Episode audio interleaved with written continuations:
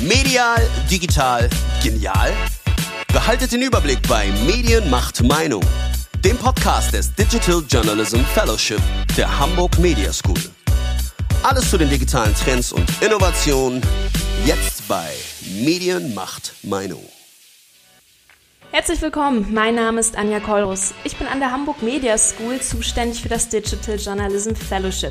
Mit mir zusammen moderiert diese Folge heute Ulrike Dobelstein-Lüther. Auch von mir ein herzliches Willkommen. Ich freue mich auf das äh, gleich folgende Gespräch. Mein Name ist Ulrike Dobelstein-Lüther. Ich leite an der Hamburg Media School den Bereich der Weiterbildung und damit auch das Digital Journalism Fellowship. In einer vergangenen Folge von Medien macht Meinung hatten wir den amerikanischen Medienexperten Jeff Jarvis zu Gast. Mit ihm sprachen wir unter anderem über die Protestwelle in den USA nach dem gewaltsamen Tod von George Floyd. Eine These von Jarvis, auch die Medien haben ein Rassismusproblem. Es gibt zu wenig Vielfalt in den Redaktionen. Dieser Aussage wollen wir in der aktuellen Folge nachgehen und herausfinden, wie divers deutsche Medien sind. Dazu sprechen wir mit Neil Idil Schakmak. Als Vorstandsmitglied der neuen deutschen Medienmacherin setzt sich die freie Journalistin für mehr Vielfalt in den Medien und eine ausgewogene Berichterstattung ein. Neil, herzlich willkommen. Hallo. Liebe Neil, du beschreibst dich auf Instagram als Hybrid und in anderen Texten von dir liest man auch Hybrid-Identität. Was bedeutet das denn genau? Für mich bedeutet das dass ich verschiedene Identitäten mit mir ähm, in Verbindung bringe. Also ähm, ich bin in Deutschland geboren und aufgewachsen. Meine Eltern kommen aus der Türkei und ähm, ich merke immer wieder, dass das eine Rolle spielt ähm, für mich persönlich, also wie ich mich sehe. Und ja, ich habe auch in verschiedenen Orten gelebt, also innerhalb Deutschlands für Studium als auch außerhalb und habe das Gefühl, dass das Ganze mich schon auch geprägt hat. Und deshalb habe ich irgendwann entschieden, eigentlich bin ich doch sowas wie ein Hybrid. Wir bleiben so ein bisschen privat. Welche Erfahrungen hast du denn selbst mit Rassismus sowohl in deinem privaten als auch beruflichen Alltag bislang gemacht? Also ich denke, ich bin eher vom strukturellen Rassismus betroffen, ähm, weil ich nicht so phänotypisch einem Menschen nicht deutscher Herkunft entspreche, ähm, lustigerweise. Also ähm, vor allem habe ich das gemerkt, äh, lustigerweise habe ich da erst vor kurzem drüber mit Freunden gesprochen. Also ich habe zwei Vornamen und ähm, Idil damit, also das war eigentlich immer mein Rufname während der Schulzeit und ähm, ich hatte das Gefühl, wenn ich mich mit dem Vornamen Idil vorgestellt habe, dann war das immer, ja, kam oft diese typische Frage, wo kommst du denn eigentlich her? Und lustigerweise ist Nil ist ein Wort, das äh, kennt man auch im Deutschen, also der Fluss. Und da wird nicht so oft hinterfragt, wer bin ich eigentlich. Und ähm, also es wird so akzeptiert, dass ich Neil bin. Und ähm, ich habe schon einige Male so überraschende Reaktionen ähm, mitbekommen, als dann äh, nach meiner Herkunft doch, also als sie dann doch eine Rolle gespielt hat und auch als ähm, dann immer, also ich habe manchmal so Fragen wie, ach, du bist türkischer Herkunft, also so richtig oder so halb. Und also meine beiden Elternteile sind äh, Türken und ähm, oder kommen aus der Türkei und wohnen, leben jetzt hier aber auch schon seit einigen Jahren. Und genau, ähm, ja, das ist immer irgendwie ein überraschender Moment gewesen für mich. Und ja, ansonsten sowas wie, ich glaube, die Wohnungssuche, ähm, da habe ich auf jeden Fall schon habe ich den Eindruck, ich kann das nicht beweisen, aber ich habe mal äh, die gleichen Wohnungen angeschrieben wie ein Kollege von mir und der hat einen deutschen Namen und ist auch deutscher Herkunft und lustigerweise hat er viel mehr ähm, Einladungen bekommen. Also das habe ich so auch erlebt und ja, ich war an so einer Schule mit ähm, SchülerInnen, die ganz viele verschiedene Herkünfte hatten und ich glaube, da ähm, hatte ich dann auch viele prägende Erfahrungen. Also, dass ich dann gehört habe, ich kann nicht so gut Deutsch sprechen oder ja, ähnliches und das sowas verfolgt einen dann natürlich auch ein bisschen und genau aus dem äh, beruflichen Bereich, ja, da habe ich mal, also ich habe vielleicht eher positiven Rassismus erlebt, dass ich dann äh, Komplimente für meine Deutschkenntnisse bekommen habe. Wir haben es eingangs schon erwähnt, ähm, es gibt momentan ja noch die Unruhen in den USA, auch in Europa schwappt ja diese Protestwelle rüber. Ähm, wir reden da ja jetzt mit einer, ich sag mal, neu entfachten ähm, Rassismusdebatte. Welche Gedanken gehen dir durch den Kopf, wenn du diese Bilder beispielsweise von den Black Lives Matter Demonstrationen siehst? Also ich finde, das hat mich wirklich ähm, sehr emotional gepackt, ähm, was so in den letzten Wochen an Bildern auch umherging. Ich war auch selbst auf einer Black Lives Matter Demonstration in Hamburg und ähm, ich war sehr ergriffen, also auch wie viele Menschen auf den Straßen sind und sich solidarisieren, also auch gerade in Zeiten von Corona und aber auch wütend sind. Also Und ich kann diese Wut auch nachvollziehen, weil das sind Probleme, die gibt es schon lange. Und das Interessante ist ja auch, dass wir ähm, hier in Deutschland dann auch so Fragen hatten wie, gibt es Rassismus? Und das ist so falsch einfach. Also natürlich gibt es auch in Deutschland ein Rassismusproblem und es ist einfach traurig, dass wir diese Debatte nicht einen Schritt weiter ähm, geführt haben. Waren solche Vorfälle für dich eigentlich ausschlaggebend, um dich als Vorstandsmitglied der neuen deutschen Medienmacher einzusetzen? Oder wo, also vielleicht kann, magst du uns einmal kurz erklären, was sind überhaupt die neuen deutschen Medienmacher und was ist für dich ausschlaggebend gewesen, dich dort auch so zu engagieren? Also die neuen deutschen MedienmacherInnen sind ein Netzwerk von ähm, ganz vielen JournalistInnen in Deutschland. Also dieses Netzwerk ähm, setzt sich ein für Diversität in der deutschen Medienlandschaft und ähm, es sind viele ähm, JournalistInnen mit Migrationsgeschichte, aber auch nicht nur. Genau, in erster Linie sind wir ein Zusammenschluss und ähm, darüber hinaus sind wir auch seit einigen Jahren ein Verein, also der hat, das Ganze hat als Netzwerk angefangen und ist dann ein Verein geworden. Und ähm, ja, wir machen unterschiedliche Dinge. Also unter anderem gibt es das Mentoring-Programm für ähm, junge äh, Journalistinnen äh, mit Migrationsgeschichte, die ähm, für ein ganzes Jahr einen Mentor oder eine Mentorin bekommen und dann so ein bisschen ähm, lernen können, wie, wie kommt man eigentlich in diese deutsche Medienwelt. Also ich bin tatsächlich auch als Menti in diesen Verein gerutscht sozusagen, weil ich fand den Journalist oder ich fand diesen Beruf Journalismus total spannend ähm, und wollte Journalistin werden, aber ich hätte mir niemals im Leben irgendwie gedacht, dass ich das auch werde. Ich habe niemanden in meinem familiären Umfeld oder sonstiges in diesem Beruf und genau für mich war das ähm, eine ziemlich gute Erfahrung damit zu starten und dann zu sehen, ah, es gibt auch andere Menschen wie ich, es gibt Vorbilder, die ähm, das geschafft haben und ähm, es gibt Menschen, die mir erklären können, wie ich das eigentlich in diesem Beruf schaffen kann. Warum ist denn die Vereinsarbeit nötig? Also warum ist es nötig, dass es euch gibt? Es gibt das Problem, dass ähm, zwar, also haben wir seit einigen Jahren mehr Vielfalt in Redaktion, aber im Prinzip ähm, hat jeder vierte Mensch in Deutschland ähm, einen Einwanderungshintergrund und es sind aber nur so schätzungsweise zwei bis drei Prozent der Journalistinnen mit Einwanderungsgeschichte in den Medien vertreten und arbeiten in dieser Branche. Und das Problem ist, es werden damit viele Perspektiven wahrscheinlich gar nicht abgebildet, weil ich wahrscheinlich auch eine andere Perspektive mitbringe ähm, als jemand, der nicht einen anderen Background hat. Und wir sehen auch in den Medien, also das Wichtige an den Medien ist ja auch, dass sie einen verfassungsrechtlichen Auftrag hat, haben und ähm, auch die Bevölkerung repräsentieren müssen. Und das tun wir eben nicht, wenn wir ähm, nur Menschen mit ähnlichen Lebensläufen und eine homogene Gruppe in den, in den Medienbranchen haben. Und es fehlen auch verschiedene Zugänge, würde ich sagen. Also zum Beispiel ist sprachliche Vielfalt so was Wichtiges, wenn man auch über Dinge und Probleme sprechen möchte und die, diese sprachliche Vielfalt nicht abbilden kann ähm, oder einen Zugang in diese Gruppe nicht finden kann, dann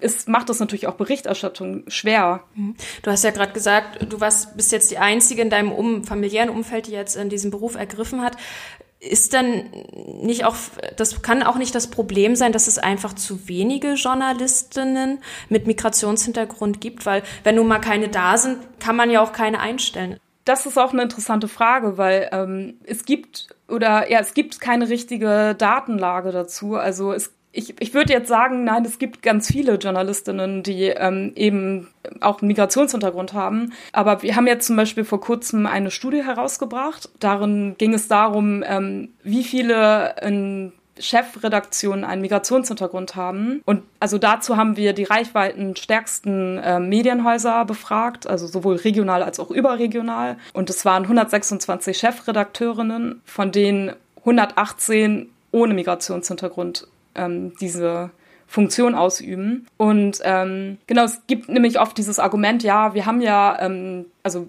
uns ist Diversity wichtig, wir wollen was dafür tun, aber im Grunde ähm, vielleicht tun auch Medienhäuser was dafür, aber wenn es eben auch nicht diese Zahlen und Erhebungen gibt, dann kann man gar nicht richtig wissen, äh, was man tun sollte, um eben mehr einzustellen. Aber ich komme nochmal zurück. Ist denn nicht eigentlich das Kernproblem vielleicht auch, dass es zu wenig Menschen mit Migrationshintergrund gibt, die überhaupt erstmal in, in journalistische Berufe kommen? Also, dass man vielleicht auch noch, noch einen Schritt vorgehen müsste und eher nochmal die, vielleicht die Schwelle für diesen Beruf äh, runtersetzen müsste? Also vielleicht ist es ja ähnlich wie bei dir, vielleicht fehlen mögliche Role Models ähm, dort. Das ist ja vielleicht auch eine Frage, gibt es nicht genug Vorbilder, äh, nicht genug eben auch Diversität schon in der Darstellung von Journalismus? Ich würde sagen, vielleicht ist es auch so ein Teufelskreis, weil ähm, also ich kenne viele Kolleginnen, auch junge, die ähm, herausfinden wollen, wie sie eigentlich in, in diesem Beruf können und sich bewerben. Und also es gibt zum Beispiel ja auch diese ähm, wissenschaftliche Erkenntnis darüber, dass ähm, nach einem Ähnlichkeitsprinzip eingestellt wird und dass es wahrscheinlicher ist, dass ein Chefredakteur oder eine Chefredakteurin Menschen mit ähnlichen Lebensläufen einstellt. Und möglich oder ich denke, das ist ein Problem, weshalb eben vielleicht ähm, deutlich weniger Menschen mit Migrationshintergrund in den deutschen Medienhäusern arbeiten. Es ist generell auch so, dass ich glaube, das ist auch ein Problem in der deutschen Medienhäuser, dass wir auch super ähnliche Lebensläufe haben. Also es sind viele Akademiker da. Pluralität müsste auch noch weiter gedacht werden. Also ich denke, es müsse auch darauf geachtet werden, dass der Bildungshintergrund nicht unbedingt der gleiche ist, dass wir gesellschaftliche, geschlechtliche Vielfalt abbilden und ja, dass unterschiedliche Sozialisation oder Lebensläufe eben in diesem Beruf finden. Und ich denke, das ist ein generelles Problem. Du bist ja als freie Journalistin auch in vielen Redaktionen unterwegs. Wie schätzt du denn ähm, den aktuellen Stand, sag ich mal, in der deutschen Medienlandschaft ein? Also wie die divers sind denn die Medien in Deutschland? Ja, also nach meinem Empfinden definitiv nicht divers genug. Ich habe da zum Beispiel Erfahrungen auch in Auslandsredaktionen gesammelt, in denen ich mal an einem Wochenende angerufen wurde, ähm, also an einem Tag, an dem ich nicht also da gearbeitet habe, ähm, weil es darum ging, eine oder zwei türkische Pressemitteilungen zu übersetzen. Also die haben sich wohl, die Übersetzungen haben sich äh, widersprochen und ich habe mir dann die Originalquelle angeschaut, um zu gucken, was ist eigentlich die Nachricht. Und ich finde, das zeigt eben, also, also im Hinblick auf sprachliche Vielfalt geht so einer Redaktion ziemlich viel und viele Informationen. Also da muss darauf geguckt werden, ähm, wen stellen wir ein, mit welchen Kenntnissen. Also nicht, dass jetzt ich nur für türkische Themen dann zuständig wäre in dem Fall, sondern ähm, aber dass man eben halt guckt, welche Skills haben wir eigentlich in unserer Redaktion und ähm, ja, das eben mit abfragt und äh, mit, mit Quoten arbeitet und guckt, dass wir eben diverser sind. Also es gibt tatsächlich ein paar Prominente, eben auch mit äh, Migrationshintergrund, die gerade äh, mobil machen, dass eben 25 Prozent der Bevölkerung eigentlich in der Berichterstattung sowohl äh, im journalistischen als auch tatsächlich in der Darstellung in Filmen, in Serien ähm, den deutschen Markt verloren gehen, weil eben viele äh, Menschen, die Migrationshintergrund haben, sich dort da als Zielgruppe nicht wiederfinden. Also bestimmte Dinge nicht lesen, nicht anschauen, weil sie sagen, ich bin da nicht dabei, es ist nicht meine Geschichte, ähm, es ist nicht mein Interessensfeld, ähm, die sozusagen deutsche Medien gar nicht konsumieren dadurch und deshalb eben verloren gehen. Und das ist zum Beispiel ja auch, wenn man sagt, okay, die Diskussion läuft ja schon länger über Diversität, über ähm, wir müssen mehr auch Leute mit verschiedenen Hintergründen einstellen. Ähm, ist das jetzt eine, quasi eine Methode, noch klarer zu machen, euch gehen 25 Prozent äh, Konsumenten letztendlich auch verloren? Wäre das eine Möglichkeit, tatsächlich über Quote zu gehen, über ihr erreicht mehr Leute? Wie ist da deine Einschätzung? Wie weit sind da Verantwortliche? Ja, das finde ich total richtig, diese Kampagne, weil ähm, eben das auch so ist, dass 25 Prozent der Bevölkerung verloren gehen, wenn man gar nicht weiß als Journalistin oder als Journalist, äh, von welcher Lebensrealität man ähm, diese Zielgruppe erreicht oder abholt, meine ich. Also was beschäftigt die eigentlich im Alltag? Welche Probleme? Was interessiert die? Diese ganzen W-Fragen, ähm, die kann man nicht, also ich denke, die kann man vielleicht auch so beantworten, aber es müsste oder dürfte deutlich schwerer fallen, eben gewisse Lebensrealitäten abzubilden, wenn man diese nicht kennt oder nicht diesen begegnet. Deshalb denke ich schon, dass das ähm, ziemlich wichtig ist. Also ich erinnere mich gerade auch an eine Bertelsmann-Studie, ich, aber ich weiß gerade nicht von welchem Jahr, aber auf jeden Fall hat sie ähm, untersucht, wie 2015 über geflüchtete Menschen ähm, berichtet wurde. Und also was sie äh, festgestellt hat, ist ähm, zum einen ähm, in Deutschland wurde sehr viel über ähm, Geflüchtete berichtet, aber das Problem war, dass über sie vor allem berichtet wurde und nicht mit ihnen gesprochen wurde und oft auch, dass da negative Stereotypen wiedergegeben wurden. Und das finde ich eben schwierig, wenn man vielleicht den anderen nicht so wirklich kennt und mit dieser Person nichts zu tun hat, also was eigentlich ja auch unsere Aufgabe als Journalist ist, dass wir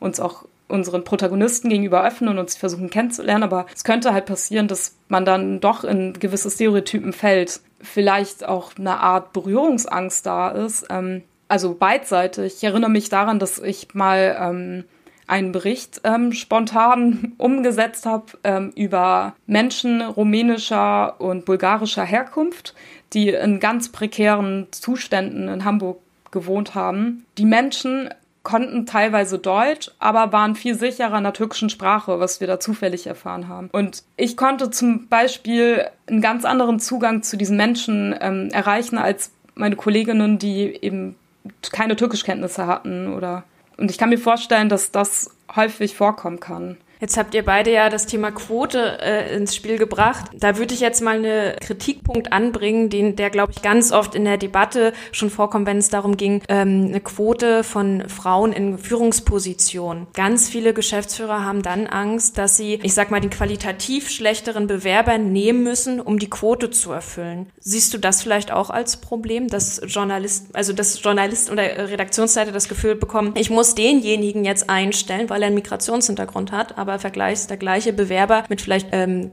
ja der Bio-Deutsche nenne ich es mal, der vielleicht, weiß ich nicht, eine bessere Ausbildung genossen hat. Ja, das sehe ich eben nicht so, weil eigentlich, also mit der Quotendebatte geht es ja einher, dass man darauf achtet, dass bei gleicher Qualifikation ein gewisser Mensch bevorzugt wird. Ob das jetzt eine Frau ist oder es sind dann alle marginalisierten Gruppe, Gruppen, ein äh, Mensch mit Migrationshintergrund oder ja, also ich finde auch zum Beispiel bei, ähm, also bezüglich gleichgeschlechtlicher Viel Vielfalt, also, also trans als, als Stichwort, ähm, ich finde, da könnte viel mehr berücksichtigt werden. Und, und zwar das, was gerade in der Redaktion fehlt, damit man verschiedene Perspektiven äh, mitbringen kann und auch Themen. Genau, deshalb sehe ich das eben nicht so, dass, also Quoten heißen ja nur, wenn zwei Menschen gleich gut sind und die andere Person äh, gehört einer marginalisierten Gruppe an, dann würden wir diese bevorzugen, weil sie in der Regel weniger Chancen hätte. Und ich glaube leider sind diese Quoten auch wichtig, weil wir dadurch eine Veränderung bewirken können. Hast du konkrete Forderungen für die Zukunft an Verantwortliche in Medienhäusern? Also hast du so drei Forderungen, wo du denkst, das ist unerlässlich, das muss jetzt ganz dringend umgesetzt werden? Ja, also die erste Forderung wäre Quoten in der Einstellung, also bei gleicher Qualifikation natürlich, ähm, einzuführen. Ähm, weil also was wir in der Studie, die ähm, auf äh, Chefetagenebene geschaut hat, herausgefunden haben, ist auch, also eine schöne Erkenntnis, dass Medienhäuser prinzipiell offen sind für Diversität und ähm, diese also als positiv empfinden. Und das heißt, also sie wollen es auch. Deshalb denke ich, wäre so der nächste Schritt ähm, Quoten. Dann fände ich es auch wichtig, ähm, junge Kolleginnen und Kollegen zu fördern ähm, und ihnen Möglichkeiten zu eröffnen. Also es wäre also jetzt, wenn ich eine Traumvorstellung hätte, dann hätte man vielleicht auch in so einem, ach ja, das könnte ich vielleicht sagen, es, es gibt oder gab beim WDR mal so ein Programm, ähm, auf jeden Fall, der Vielfalt, das Vielfalt ähm, gefördert hat und so eine Art äh, ja, Weiterbildungsprogramm für Menschen mit Migrationshintergrund oder auch, was ich viel zu wenig erwähnt habe, Fluchtgeschichte ähm, genau gefördert hat. Und also wir haben ein Mentoring-Programm und das läuft auch ganz gut ähm, für eben junge Menschen mit Einwanderungsgeschichte und, und auch Fluchtgeschichte. Ähm, aber ja, es wäre toll, wenn es Medienhäuser etablieren würden. Und ich würde mir persönlich wünschen, ähm, dass alle ähm, Medienhäuser sich viel mit Framing auseinandersetzen. Ähm, ja, und, und auch mit mit Begriffen. Also wir haben ein Glossar bei den neuen deutschen Medienmacherinnen, ähm, in dem wir versuchen, immer wieder neue Begriffe auch ähm, einzubinden. Wie, wie bezeichnet man eigentlich eine Gruppe von Menschen und ähm, was ist da korrekt auch? Ähm, oder was wären Alternativen? Wenn sich so, sowas die Medienhäuser zu Herzen nehmen würden, dann könnte ich mir vorstellen, dass schon viel passieren kann und sich auch viel verbessert. Deine Einschätzung, hat der deutsche Journalismus denn ein Rassismusproblem? Ich würde sagen, ja, er hat ein Rassismusproblem, der sich jetzt für mich so auch nochmal deutlich bemerkbar gemacht hat, als ich jetzt, äh, als jetzt die ganzen, in den vergangenen Wochen die Black Lives Matter Demonstrationen stattgefunden haben, haben sehr viele schwarze Kolleginnen ähm, davon berichtet, dass sie ähm, ganz viel über, über so Rassismus berichten sollten. Und das Interessante war es, dass es auch viele generell schon als rassistisch empfunden haben, dass sie befragt werden aufgrund ihrer Hautfarbe. Und ich glaube, wir müssen einfach noch viel lernen, viel, viel mehr sensibilisiert sein und eben auch viel mehr über generell über Rassismus auch berichten und nicht so einknicken, wenn irgendwelche Rechten ähm, auch in den deutschen Medien ähm, viel, viel, viel Platz einnehmen und genau, und dann äh, wir dann sagen, oh, ist ja doch nicht so schlimm. Also ist jetzt auch persönlich meine Meinung, dass es gibt zum Beispiel ähm, Satiriker, die irgendwie ähm, rassistisch sind oder ganz, ganz rechte Position vertreten. Eigentlich eher rassistische Position. Ich meine, man kann ja rechts oder links oder wie auch immer sein, aber da habe ich manchmal das Gefühl, dass dann doch Medienhäuser eher einknicken. Und wenn dann eine Person mit Migrationsgeschichte, wie jetzt auch ähm, im Falle der Taz, satirisch wird, so, also ob man es jetzt gut findet, na, ist jetzt vielleicht eine eigene andere Sache noch, aber es geht ja nicht um Geschmack. Da, da ist dann so viel passiert, also Anzeigen und was auch immer. Das, also ich würde, würde mir wünschen, dass da Medienhäuser viel stärker auftreten und den Diskurs auch für sich gewinnen dann oder prägen oder einfach thematisieren, was das Problem ist und dann von allen Facetten darüber berichten.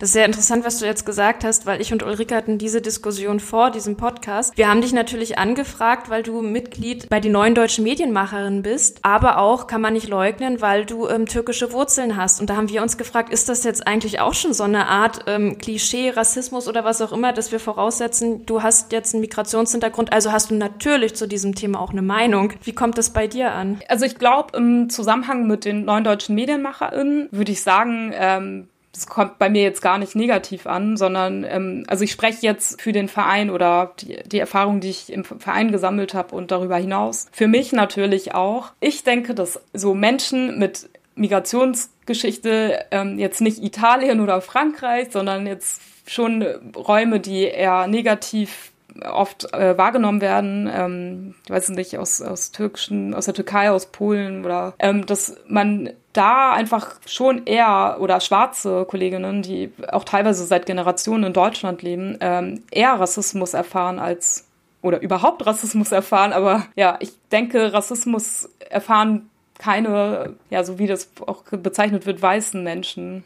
Aber ja, also vielleicht habe ich wiederum, also da gibt es auch eine ähm, äh, Vielfalt vielleicht auch an Rassismuserfahrung. Also es kann sein, dass ich welche gesammelt habe, die andere überhaupt gar nicht erst gesammelt haben. Also, also ich mache jetzt auch so einen Stammtisch in Hamburg ähm, mit den neuen deutschen Medienmachern und ähm, da haben wir auch geflüchtete Kollegen, die Bände sprechen können, also was die erfahren haben schon oder ja auch gegenüber Schwarzen in Deutschland. Also da gibt es echt einige Probleme. Oder jetzt auch, ähm, als über Corona so viel berichtet wurde, also tut, wird ja noch immer, aber ähm, in der, ähm, im März, weiß noch, hat eine Kollegin ähm, mit vietnamesischen Wurzeln ähm, sich über ein Cover eines Magazins für das sie arbeitet, beschwert, weil, weil das rassistisch war und da gar keine Unterstützung erfahren. Also ja, deshalb denke ich schon, dass wenn es um meine persönlichen Erfahrungen geht, ähm,